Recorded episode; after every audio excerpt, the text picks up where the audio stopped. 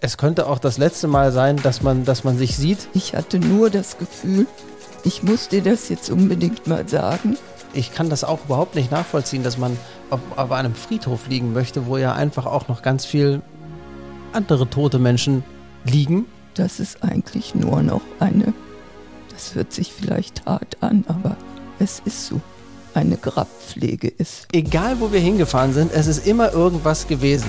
Und meistens war es irgendwie was mit, äh, mit meiner Verdauung oder mit meinem Kreislauf. Ich war als Jugendlicher irgendwie labil, was das angeht. Dass ich richtig gerührt war und mich das eigentlich in unserem Vorhaben bestärkt hat. Auf Männertoiletten macht man das meistens so, dass man seinem Gegenüber oder seinem Nebenmann irgendwie nicht einfach ins Gesicht guckt, weil irgendwie steht man da konzentriert und pinkelt halt. Und dass man in aller Offenheit damit umgehen kann. Das wäre so mein Ziel. Das, das hast du das letzte Mal aber noch nicht gesagt, oder? Nee, das habe ich mir jetzt auch erst okay. überlegt. Den Vorschlag finde ich gut. Wir fangen an, ihr Lieben, indem wir jetzt offiziell den Namen für unseren Podcast festlegen. Die erste Folge hieß ja das letzte Gespräch, Punkt, Punkt, Punkt, Fragezeichen oder der Tod klopft an die Tür. Der Tod klopft an die Tür war dein Vorschlag. Das letzte Gespräch war der Vorschlag äh, von der künstlichen Intelligenz, ChatGPT, hatte ich gefragt. Du hast mich jetzt neulich angerufen und hast dir Gedanken gemacht über diesen Titel, wie du es dir vorstellen kannst. Vielleicht kannst du einmal kurz erzählen, was du mir gesagt hast und worüber du dir Gedanken gemacht hast. Ja, also als ich denn darüber nachgedacht habe.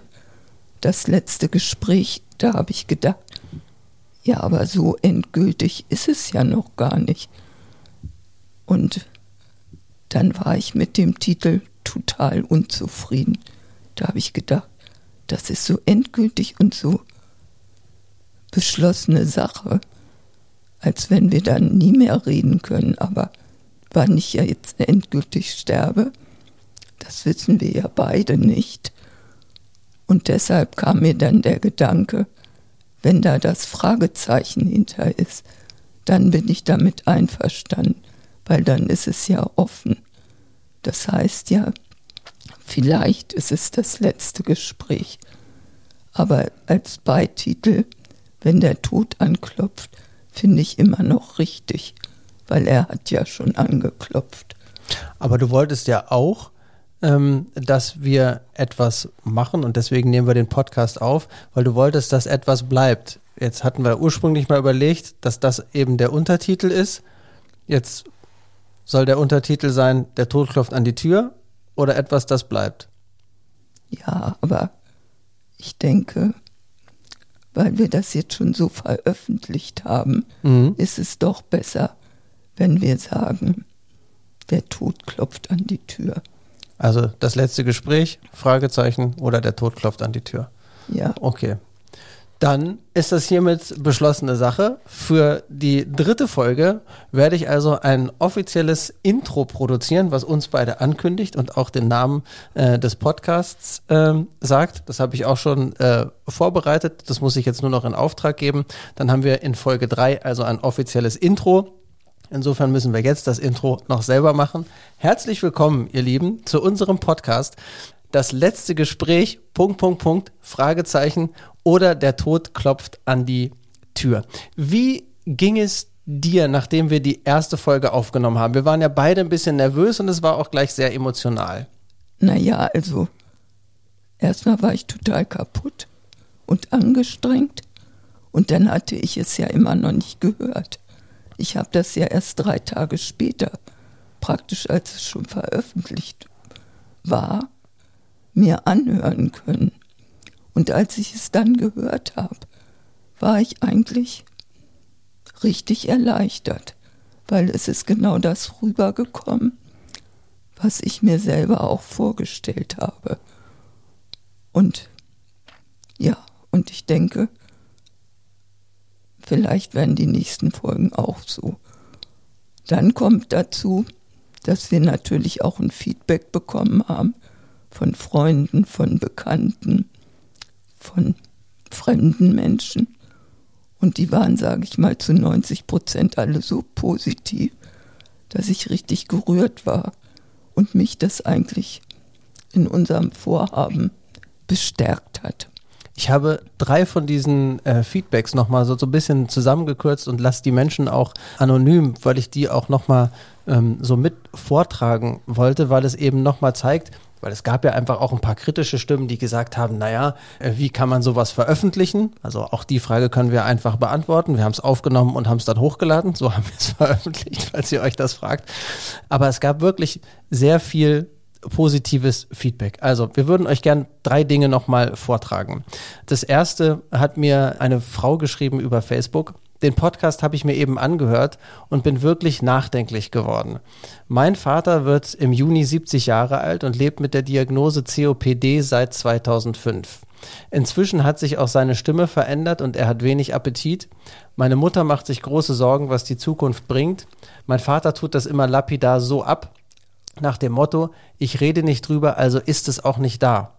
Ich werde ihm euren Podcast einfach mal vorspielen, wenn ich meine Eltern das nächste Mal besuche. Vielen Dank, dass ihr die Öffentlichkeit daran teilhaben lasst und auch etwas aufklärt. Das tut doch erstmal gut, wenn man sowas hört. Ja, total. Es hat mich sehr angerührt.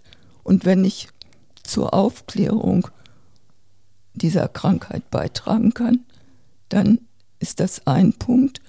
Aber mir geht es auch darum, wenn man, egal jetzt an welcher Krankheit man leidet oder sterben wird, dass man einfach das Gefühl hat, man kann darüber sprechen und auch seine Ängste, seine Gefühle an die nächsten Angehörigen weitergeben und dass man in aller Offenheit damit umgehen kann. Das wäre so mein Ziel.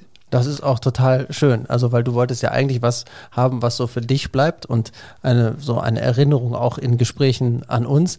Aber wenn wir damit Menschen auch inspirieren und, und, und erreichen können oder sogar was bewegen können, sogar, dass auch nur eine Familie mehr offen über ihre Situation spricht, hätten wir wirklich eine Menge erreicht. Das zweite Feedback ist, ich habe euren Podcast gehört, der mich mehr als bewegt hat.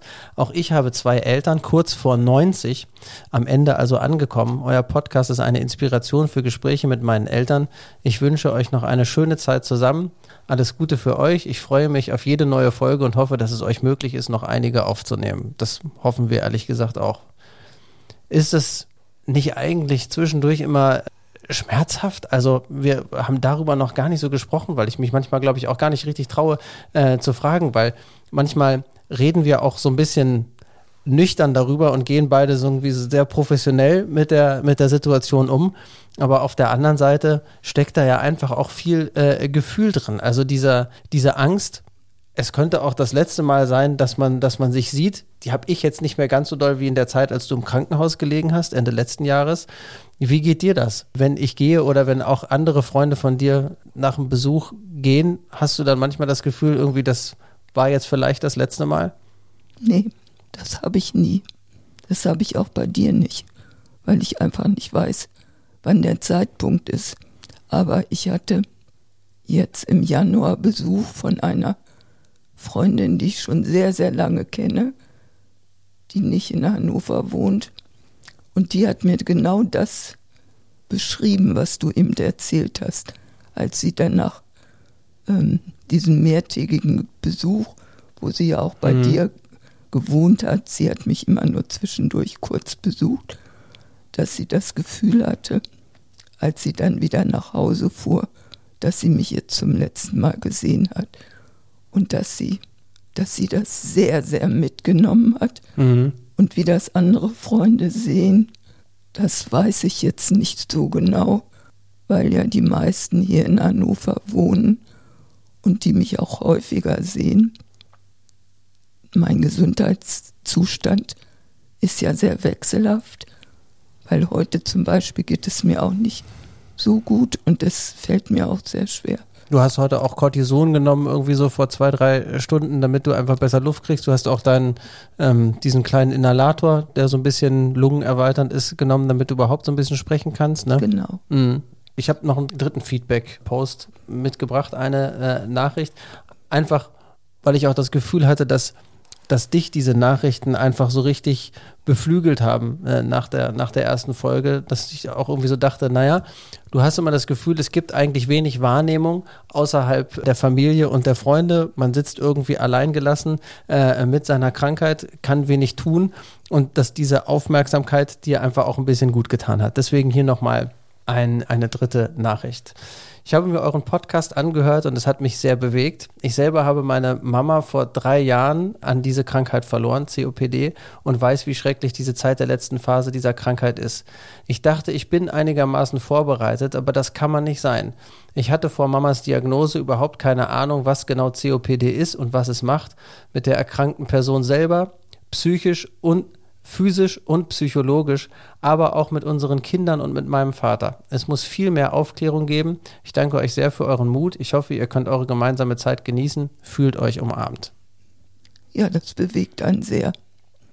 Damit wir auch wieder ein bisschen Inspiration geben, haben wir uns für die heutige Folge, das haben wir letztes Mal ja angekündigt, gesagt, wir wollen ein bisschen darüber reden, über die, über die Beerdigung, gar nicht über das Sterben selbst. Ich meine, darauf können wir uns nicht vorbereiten. Das können wir ja einfach nur so nehmen, ähm, wie es kommt. Aber zumindest gab es einen Punkt, und ich weiß, Elke, gar nicht genau, wann das eigentlich gewesen ist, dass wir darüber gesprochen haben, wie du eigentlich beerdigt werden möchtest. Und ich glaube, auch mit dem Gedanken habe ich deswegen nicht gefragt, weil man immer so das Gefühl hat, wenn es erstmal besprochen ist, dann ist es möglicherweise irgendwie so ein Zeichen nach oben, na gut, jetzt habt ihr darüber geredet, jetzt kann es ja soweit sein. Das war jetzt so ein bisschen der abergläubische Nebengedanke bei mir. Aber weißt du noch, wann es war? Das war, war doch erst im letzten Jahr, ne? Ja, aber das war irgendwie kein besonderer Anlass. Ich hatte nur das Gefühl, ich muss dir das jetzt unbedingt mal sagen, weil es kann ja jederzeit sein, dass ich so akute Luftnot habe, mhm. dass ich irgendwie ersticke. Und dann habe ich gedacht, ich muss das irgendwie klären. Und man kann das natürlich aufschreiben, aber ich habe dich dann irgendwann angerufen und gesagt, ich muss dir das jetzt unbedingt. Nee, du hast mich, glaube ich, gefragt. Du hast, glaube ich, gesagt, Tim, weißt du eigentlich, wie ich beerdigt werden will? Ja, das kann sein.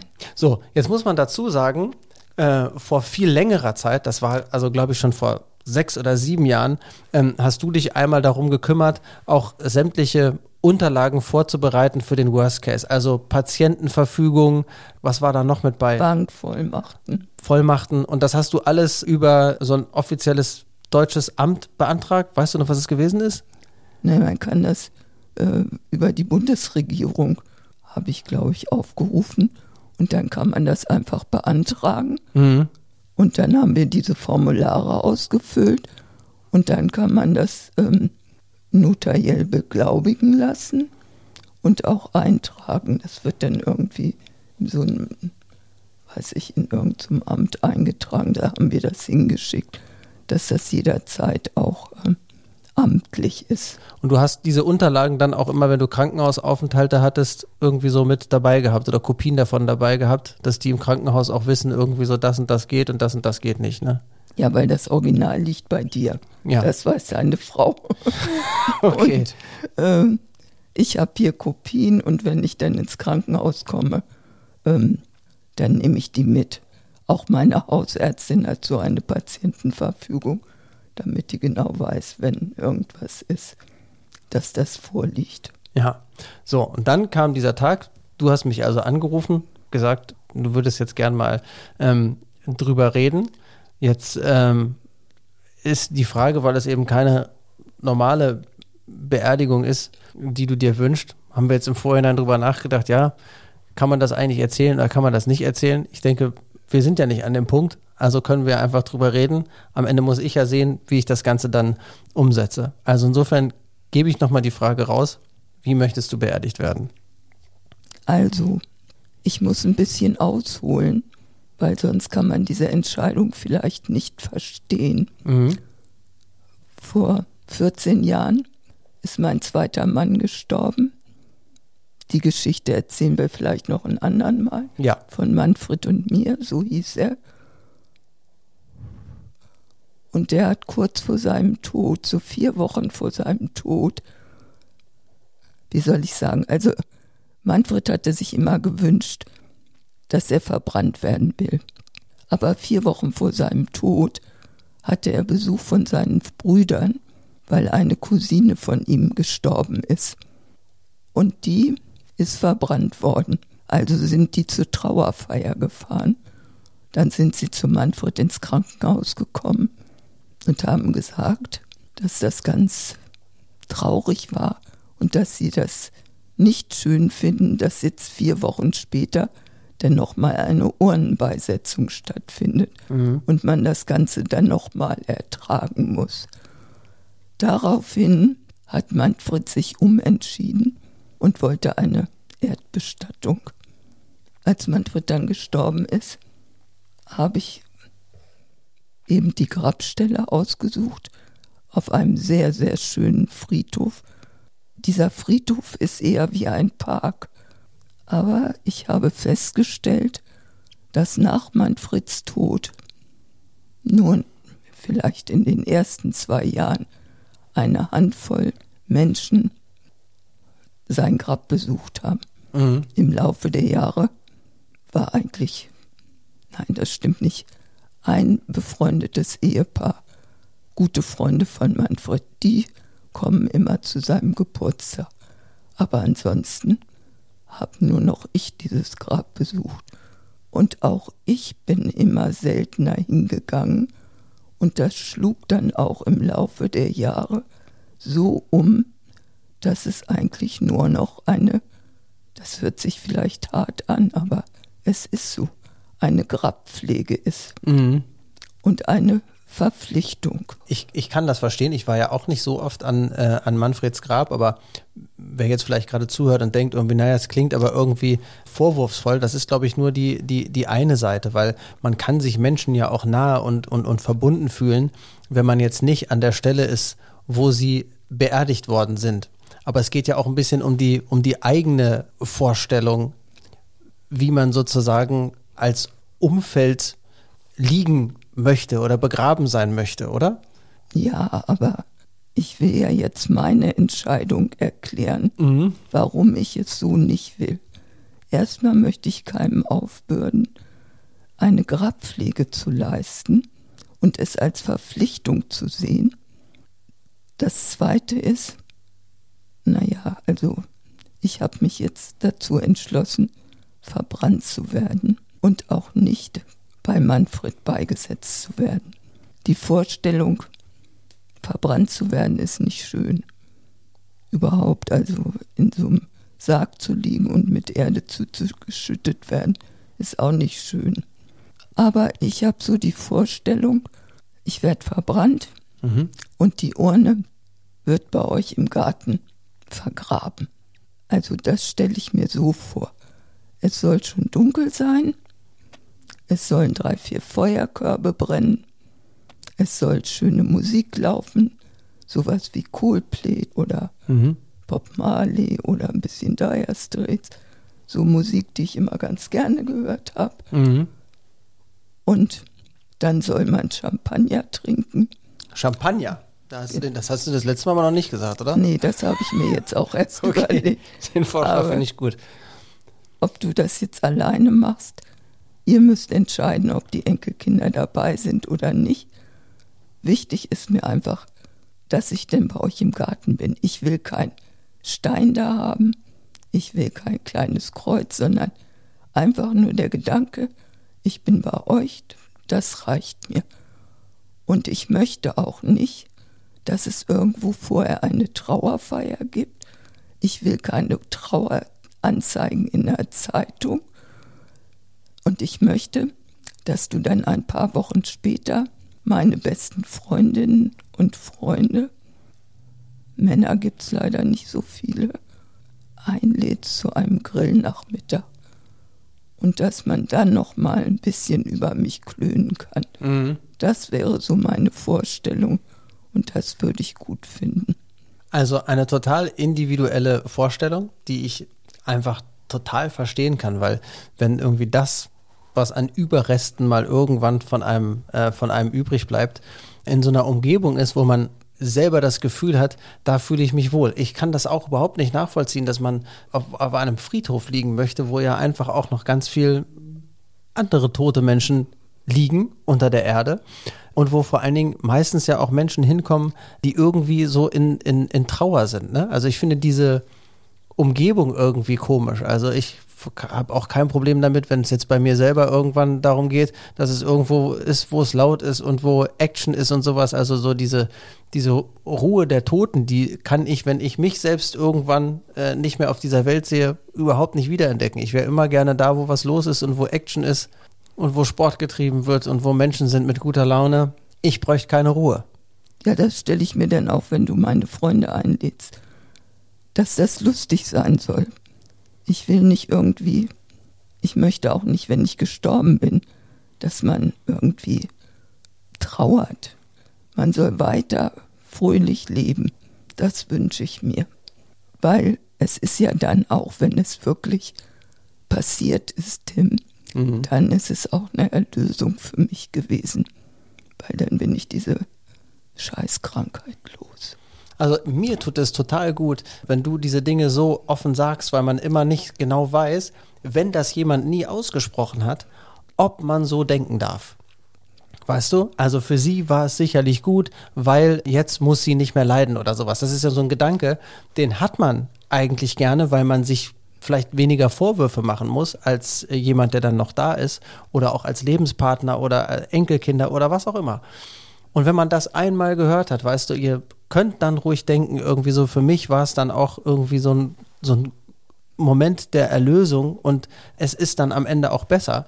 Das hilft, glaube ich, ungemein, weil man sich den Gedanken nicht nur selber spinnen muss, sondern weil er einmal ausgesprochen ist. Ja, also für mich, da haben wir ja letztes Mal schon drüber gesprochen solange man da ist, hängt man an diesem Leben. Aber es ist auch zwischendurch tierisch anstrengend. Ich habe jetzt gerade wieder drei Tage hinter mir, wo es so, so, so schrecklich ist. Entschuldigung, aber das Telefon klingelt im Hintergrund. Nee, das, das ist die Haustür, Tim. Das ist die Haustür. Soll ich da kurz aufmachen? Ja. Jetzt müssen wir das hier mal kurz unterbrechen. Aber ich wollte erzählen, dass die letzten drei Tage so, so anstrengend waren, dass man wirklich dann darüber nachdenkt, jetzt ist es wieder so eine Phase, bloß nicht ins Krankenhaus, bloß nicht ins Krankenhaus. Was kann man selber tun? Ja, deshalb habe ich heute Morgen Cortison genommen, mehr als sonst. Ich nehme eigentlich durchgängig Cortison, aber heute Morgen habe ich mal mehr genommen weil ich brauche mal drei, vier Tage Erleichterung. Das hat natürlich trotzdem dann auch Nebenwirkungen, weil ich kriege dicke Füße, Wassereinlagerung und, und, und. Aber trotzdem von der Luft wird es dann ein bisschen besser. Ja, also dein Ansporn war heute die nächste äh, Aufnahme. Da äh, haben wir alle einen äh, großen Respekt.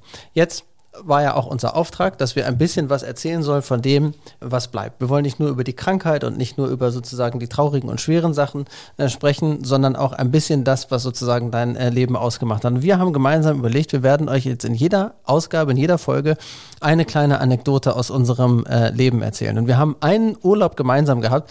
Elke war, bis sozusagen die Krankheit gekommen ist, wirklich sehr, sehr sportlich. Also du hast alles gemacht. Du bist äh, geschwommen, du bist Ski gefahren, du bist Rollschuh gefahren, du konntest ein bisschen Skateboarden. Wir haben eigentlich gleichzeitig Snowboardfahren in den, äh, in den 80ern gelernt. Du hast Volleyball gespielt, du hast Windsurfen gemacht. Und das haben wir geteilt.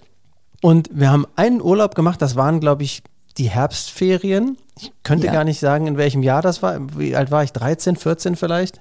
Ja, denke ich so. So, und wir haben einen Sommer- und Winterurlaub kombiniert. Also wir hatten Surfbretter auf dem Dach, Surfmaterial, sind zum Gardasee gefahren, ja. Haben eine Woche Surfurlaub gemacht. Da haben wir meinem damaligen äh, Sportlehrer, liebe Grüße, falls er es irgendwann hört, ich weiß allerdings gar nicht, ob er selber noch äh, lebt, ich gehe einfach mal davon aus, der heißt äh, Hermi, Hans Hermann, der wiederum am Gardasee unsere Surfsachen entgegengenommen hat. Und wir sind von da aus dann wieder weitergefahren in Richtung Alpen. Wir sind nach Sölden gefahren zum Skilaufen.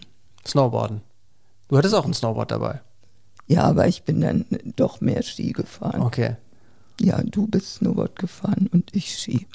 Bist du die Strecke durchgefahren alleine mit mir? Ich war ja auch ein quengeliger Quälgeist und jemand, der irgendwie einfach viel geredet hat und ein anstrengender Teenager. Ja, aber das war immer ganz schön für mich, dann brauchte ich nicht so viel reden. Was für Musik haben wir gehört, Tim? Also ich erinnere mich, während wir da auch, ich glaube, wir sind mit dem Auto auch im, am, am Gardasee durch die Berge gefahren und ich erinnere mich immer an dieses, ähm, an dieses Album der Eurythmics. Da ist, glaube ich, Missionary Man mit drauf und noch so ein paar andere Lieder und das habe ich immer wieder im Kopf, wenn ich an diesen, äh, an diesen Urlaub denke. Ja, aber ich bin alleine gefahren. Aber das hat mir damals eigentlich gar nichts ausgemacht. Ja, aber jetzt erzähl mal die Geschichte, die Ja, aber- uns in Sölden passiert ist. Also, weil es ist egal, wo wir hingefahren sind, wir müssen auch irgendwann nochmal die Geschichte aus unserem Bali-Urlaub erzählen, egal, wo wir hingefahren sind, es ist immer irgendwas gewesen. Und meistens war es irgendwie was mit, äh, mit meiner Verdauung oder mit meinem Kreislauf. Ich war als Jugendlicher irgendwie labil, was das angeht. Wir sind dann also, ich weiß gar nicht, wie das in äh, Sölden damals gewesen ist. Ich glaube, man ist mit einer, mit einer Gondel relativ lange äh, hochgefahren, ne? Nein, man konnte mit dem Auto den Pass hochfahren. Und dann gab es da nur Ein Parkplatz? einen Das Parkplatz war keine und dann okay. äh, gibt es Schlepplifte und äh, Sessellifte. Okay, also das sind diese beiden berühmten Gletscher, Rettenbach-Ferner und Tiefenbach-Ferner. Es war auch nicht besonders viel Schnee, es war, glaube ich, auch noch re relativ warm. Es war ja irgendwie Ende Oktober oder Anfang November. Und auf jeden Fall hat mir am ersten Tag, da haben wir, glaube ich, an der Schlange gestanden, wo wir uns äh, die Liftpässe gekauft haben. Und äh, mir wurde wieder mal schwindelig und ich hatte irgendwie Kreislaufprobleme und dann musste ich mich hinlegen und dann gehen irgendwie Füße hoch und äh, Knie hoch und so weiter. Dann musste mich da irgendwie akklimatisieren. Du warst, wusstest immer schon, alles klar, ich muss, glaube ich, äh, Cola holen und dann irgendwie ein bisschen hast mir gut zugeredet, meine Hände dann äh, schweißnass und du hast sie dann gehalten, dann kommen wieder ein paar Leute, die halten dir irgendwie Schnee an die Schläfe, so in die Richtung, Ja. habe ich das in Erinnerung. So, und dann weiß ich gar nicht, ob es am gleichen Tag war äh, äh, oder einer der äh, anderen Tage. Ich gehe auf jeden Fall an der zentralen Hütte da unten auf äh, Toilette. Und Elke ist einfach ein riesen Skifan, damals schon gewesen. Du hast äh, Ski-Abfahrts, Ski-Weltcupläufe, du hast dir das alles angeguckt. Ja, So, und damals gab es natürlich ein deutsches Symbol. Jeder kannte ihn, Markus Wasmeier. So leicht blond gefärbte äh, Haare, irgendwie so ein, äh, so ein Sunnyboy, äh, gut aussehend, athletisch und der Abfahrtsläufer schlechthin in Deutschland.